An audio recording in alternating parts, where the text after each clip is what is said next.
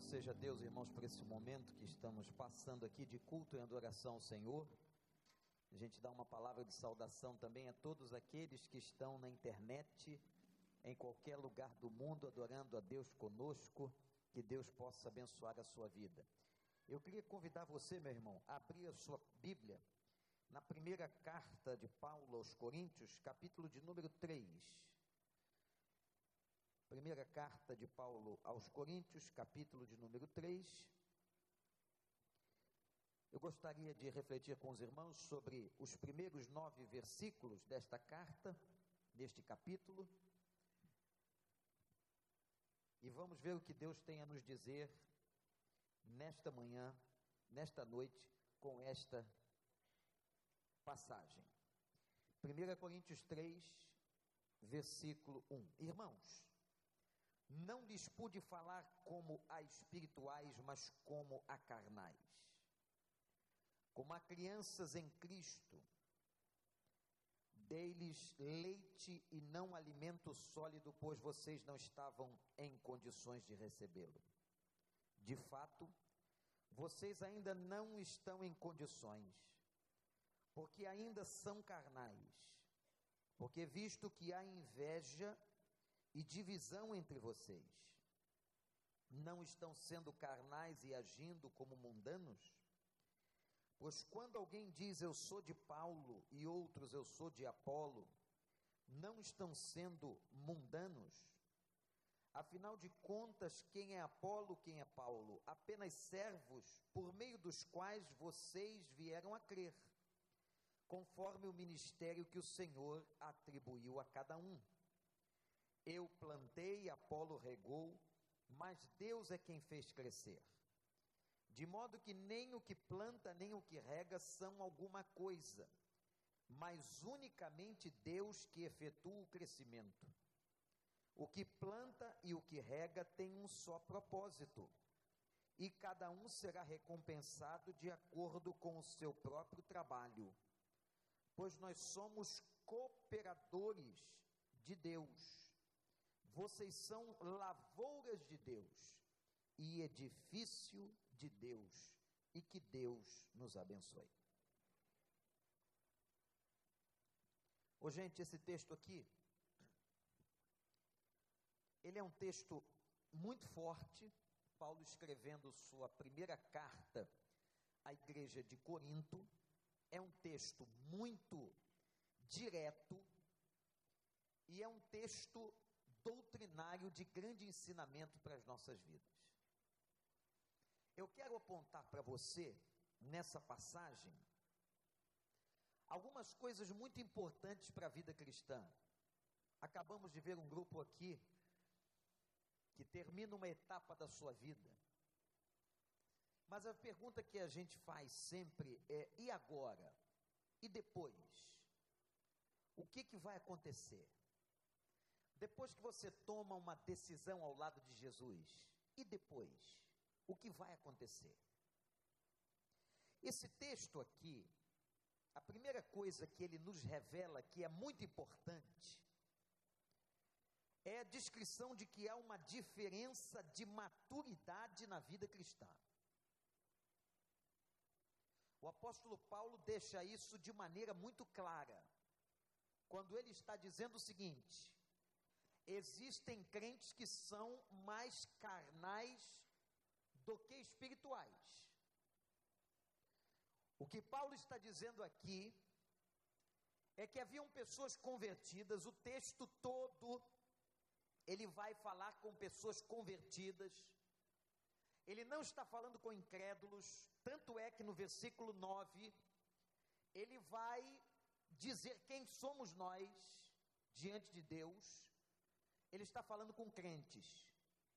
Mas ele está revelando, e a primeira coisa que ele revela nessa passagem, é que há pessoas que são mais imaturas do que outras. Ora, e por que que isso acontece? Por que que há pessoas que não amadurecem no tempo devido? O fato que a vida e a natureza nos ensinam, e nos ensinam de maneira extraordinária. Tudo na vida tem um tempo de maturação. Você um dia foi criança, você um dia foi adolescente, jovem. E todas as fases da vida humana têm que ser vividas dentro de cada uma delas, com as suas peculiaridades, com as suas características. Quando nós não vivemos as nossas fases no tempo em que nós temos que viver, nós geramos muitos problemas emocionais no futuro nas nossas vidas. Ora, o fato é que espiritualmente é a mesma coisa. A natureza também mostra isso. Há uma maturação, há um tempo de desenvolvimento. As coisas nascem, crescem, se desenvolvem. O que Paulo está dizendo aqui é que haviam crentes que tinham se convertido, mas ainda estavam vivendo vidas carnais. Aqui, gente, cabe uma definição do que é ter uma vida carnal e o que é ter uma vida espiritual. Isso é um pouco difícil. Algumas pessoas confundem um pouco essa passagem e a definição do que é ser carnal ou do que é ser espiritual. Todos nós aqui estamos na carne. Todos nós ainda vivemos sob domínio desse corpo, diz Paulo. Mas quando nós nos convertemos, a primeira evidência, segundo a carta aos Romanos, é que o Espírito Santo de Deus veio ao nosso coração e fez em nós morada, e nós nos tornamos então não apenas criaturas, mas filhos do Deus Altíssimo. Amém? Você agora é salvo, você tem o Espírito Santo. Você é uma pessoa que agora habita em você um poder extraordinário, isto é, além daquilo que é ordinário, um poder que vem de cima, um poder que vem de Deus. E agora, a partir deste momento que o Espírito Santo mora na minha vida, eu preciso permitir que esse Espírito vá tomando conta de todo o meu ser, de todas as áreas da minha vida, da minha mente, das minhas emoções, do meu coração, das minhas perspectivas, da minha visão de existência. Deixando o Espírito Santo dominar. E aqueles que deixam o Espírito Santo dominar, Paulo os chama de crentes espirituais. Mas quando nós não fazemos assim, quando nós apesar de convertidos, meus irmãos, nós não desenvolvemos a fé, não desenvolvemos a nossa vida com Deus, não temos a nossa devocional, não nos colocamos aos pés dele, não oramos, não lemos a sua palavra, não ouvimos a sua voz, não vivemos em comunidade, nós começamos a atrofiar, nós empacamos no nosso crescimento. E todas as vezes que isso acontece, a carne prevalecerá. Portanto, está diante de nós uma definição muito clara acerca da maturidade cristã. Você pode ter se convertido e ser um crente carnal. Um crente onde as coisas da carne, que estão lá em Gálatas capítulo 5, dominam você ainda aonde a maioria das questões da carne, dos nossos impulsos, ainda, ainda dominam o nosso coração e a nossa mente. Mas quando eu amadureço, eu busco ao Senhor, me tornando um crente espiritual, diz a palavra de Deus que eu vou deixando as coisas carnais e voltando vazão ao Espírito Santo de Deus primeira pergunta que faço agora é: quem é você? Que tipo de crente você é? Onde você se encaixaria? Você se considera um crente maduro, num bom amadurecimento de vida? Você poderia ser chamado de crente espiritual? Ou você está dentro desta categoria a que Paulo se referiu, chamando aquela igreja de crentes carnais? E vejam, irmãos, essa igreja, a quem Paulo chama de carnal, era a igreja dos dons. Era a igreja que havia discussão sobre falar em línguas. Era a igreja que havia discussão sobre profetizar, sobre dons. O que significa que o que vai qualificar você não é o exercício de dons. O que vai qualificar você é a sua integridade e maturidade diante de Deus. É aí que você vai ser visto como um crente espiritual, como um crente que agrada ao Senhor. Mas o texto mostra claramente essa distinção, essa diferença entre crentes carnais e crentes espirituais. Eu peço a Deus que na minha vida e na sua vida, que na nossa igreja, nós sejamos crentes espirituais para a honra e glória do nome do Senhor. Agora a gente tem uma questão aqui. O crescimento depende de nós. A vontade de Deus é que cresçamos. A própria natureza é a evidência do projeto de Deus. Tudo na vida tem que crescer. Mas muitas vezes nós somos os grandes e verdadeiros obstáculos à maturidade. Por quê? Porque nós não investimos. Não investimos na nossa vida não investimos num relacionamento cristão saudável, não investimos na oração, não investimos devocionalmente na Sua palavra. E aí nós deixamos com que a carne domine. Primeira coisa que eu vejo nesse texto é que o apóstolo Paulo ensina a igreja que nós não podemos viver como crentes carnais. O desenvolvimento da sua fé depende de você. A sua libertação depende também de você.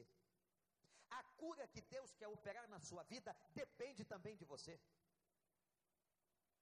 A cura não é um processo apenas de cima para baixo, mas muitas vezes no Novo Testamento Jesus dizia: toma o teu leito e anda. Vai se lavar no tanque de Siloé. Quantas vezes a fé é reivindicada por Cristo no Novo Testamento? Quantas vezes o movimento humano, a ação humana, é solicitada por Deus? Eu quero dizer a você que Deus quer fazer uma grande obra na sua vida, como na vida de todos nós, mas isso também depende de nós, isso também depende de você, de você deixar, de você permitir o Espírito Santo atuar e de você caminhar na direção desse crescimento, dessa cura e dessa libertação, em nome do Senhor Jesus.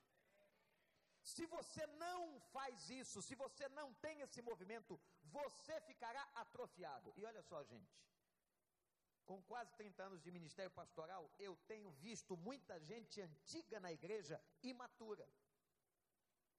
O fato do tempo de estar na igreja não significa necessariamente que é uma pessoa madura. Você pode ficar aqui 20, 30 anos e ser uma pessoa, um crente imaturo porque não é o tempo, é a qualidade com que nós vivemos a vida cristã. A questão não é quantitativa, é qualitativa.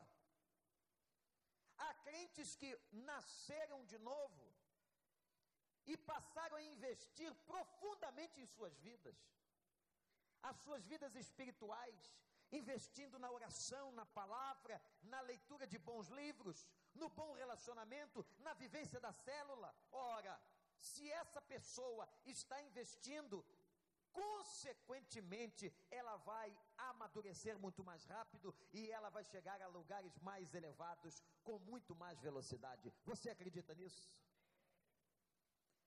Mas se nós não investimos, se nós não temos um movimento, se nós achamos que é apenas é um movimento de cima para baixo, nós permanecemos na imaturidade. Eu quero convidar você a essa jornada de crescimento, gente.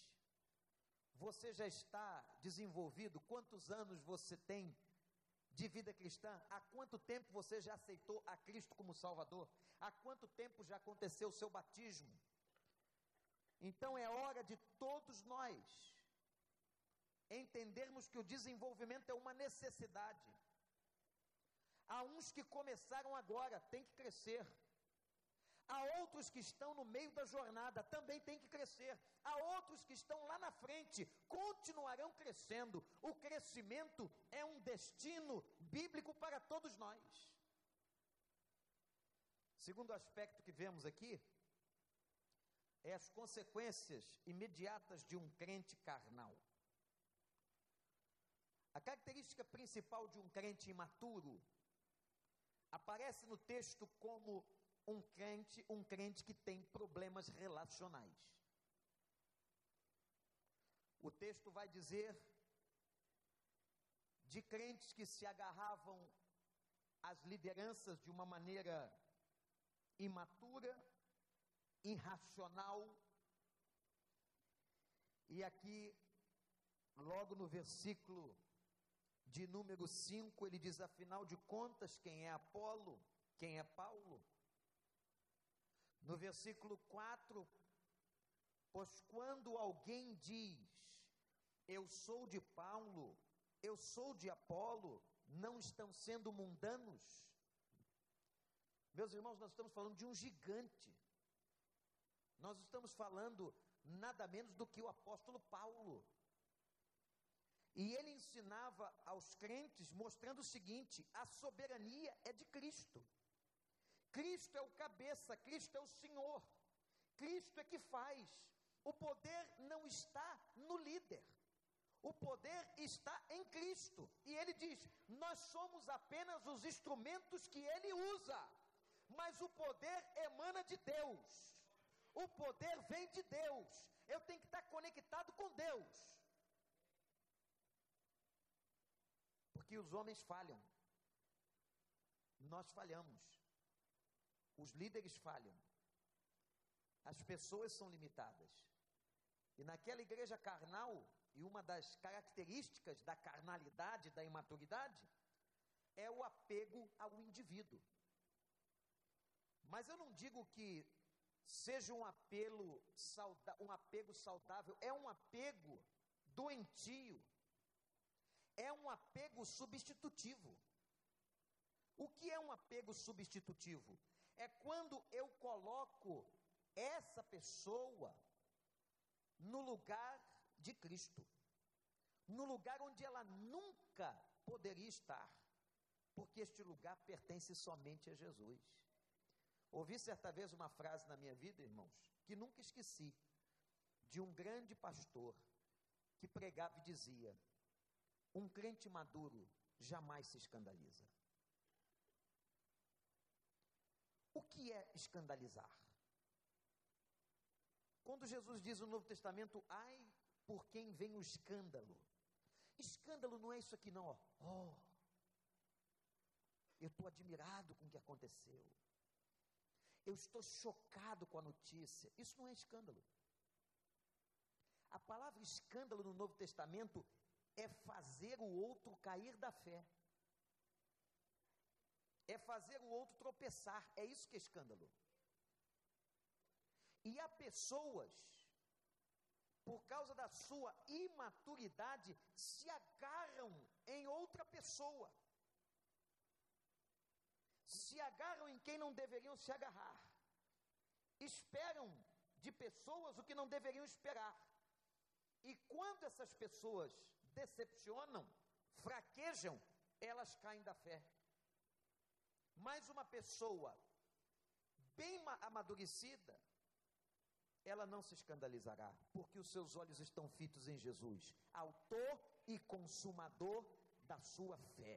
Você pode até se decepcionar com homens, você pode se decepcionar com pessoas, você pode se decepcionar com líderes, mas você nunca deixará Cristo Jesus e a igreja do Senhor. Porque você é parte dela. Eu não posso arrancar de mim aquilo que eu sou parte.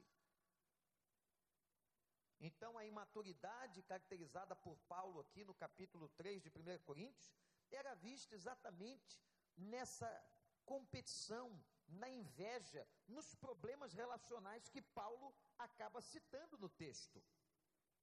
Havia muitas divisões na igreja de Corinto. E as divisões sempre polarizadas em pessoas, em líderes, em grupos.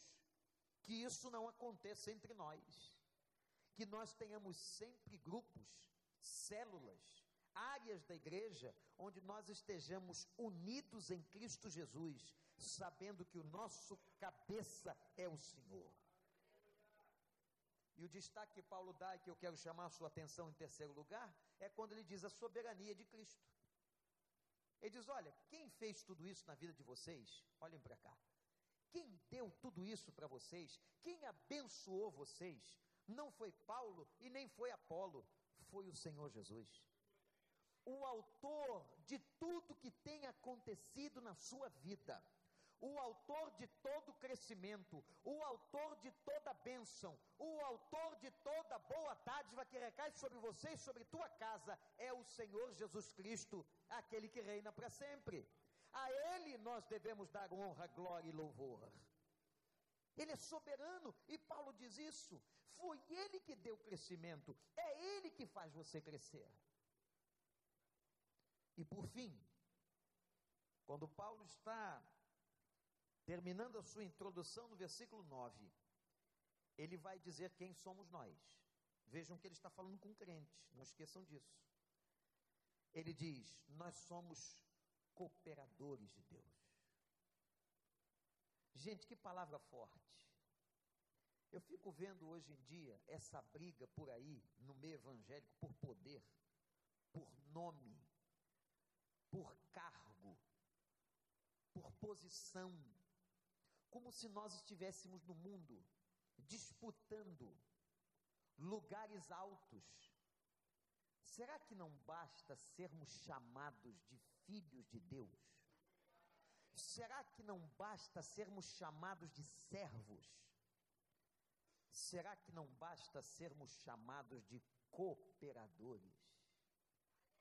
Aqueles que ajudam a construir a obra, aqueles que estão nas mãos de Deus para fazer a obra. Eu só quero ser isso, gente.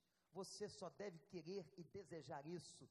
E louvado seja o Senhor, porque somos chamados de cooperadores da sua obra.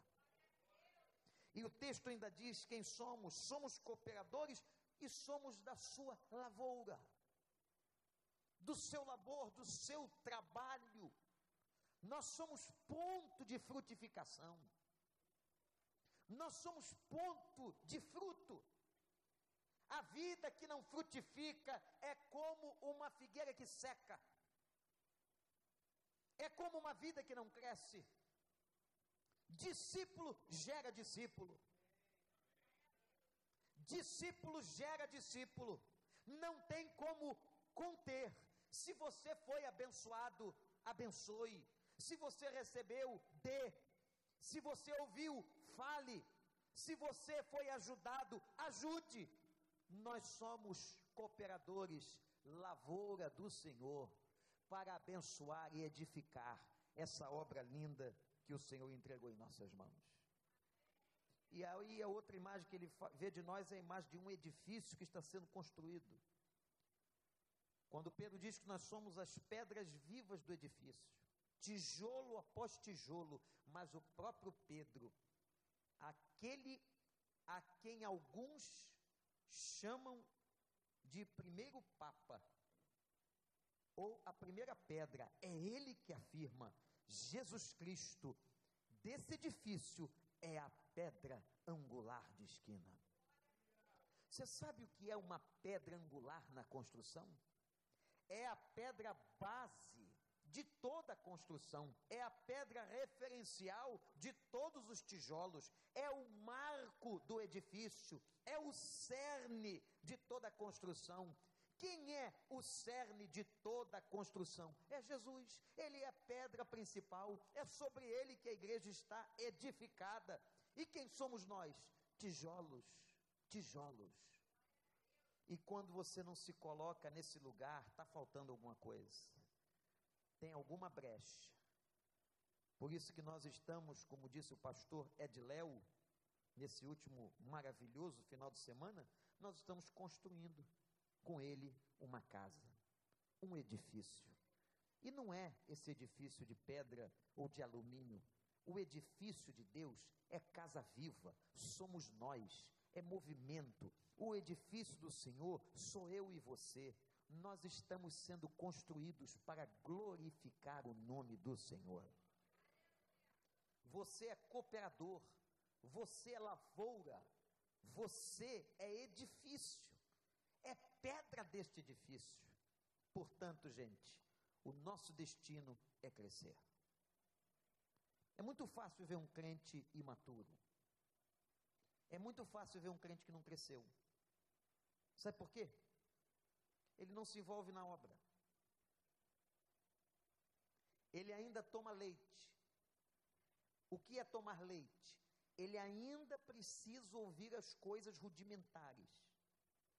Aquilo que ele havia ou deveria ter aprendido nos primeiros anos da vida cristã, no discipulado básico, ele ainda precisa ouvir porque não aprendeu. É como aquele aluno que repetiu de ano. É como aquele discípulo que não se desenvolve. Toma leite. E Paulo diz assim: Ah, como eu gostaria de dar comida e alimento sólido. Como eu gostaria de apresentar a vocês alguma coisa mais consistente, mais robusta, com mais substância mas eu não posso. Vocês ainda são extremamente imaturos. Que Deus nos livre. Que Deus nos livre, irmãos. Porque leite a gente toma no tempo certo. Mas depois a gente vai comer alimento mais sólido. A gente vai comer feijão. A gente vai comer outra coisa. Porque o corpo pede. O corpo precisa. Não seja um crente que viva na igreja 10, 15, 20 anos e fica no mesmo lugar frutifique.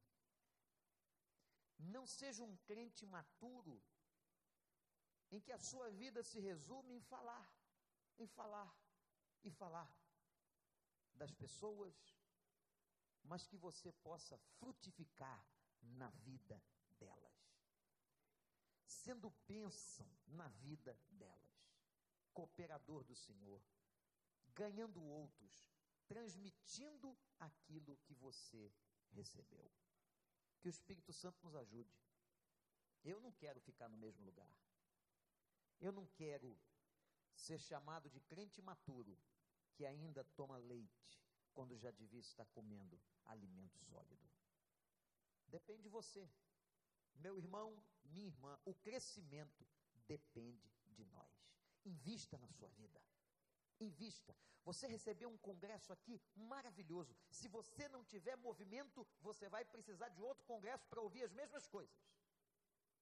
E outro congresso, e outro, e outro, e nunca sairá do mesmo lugar.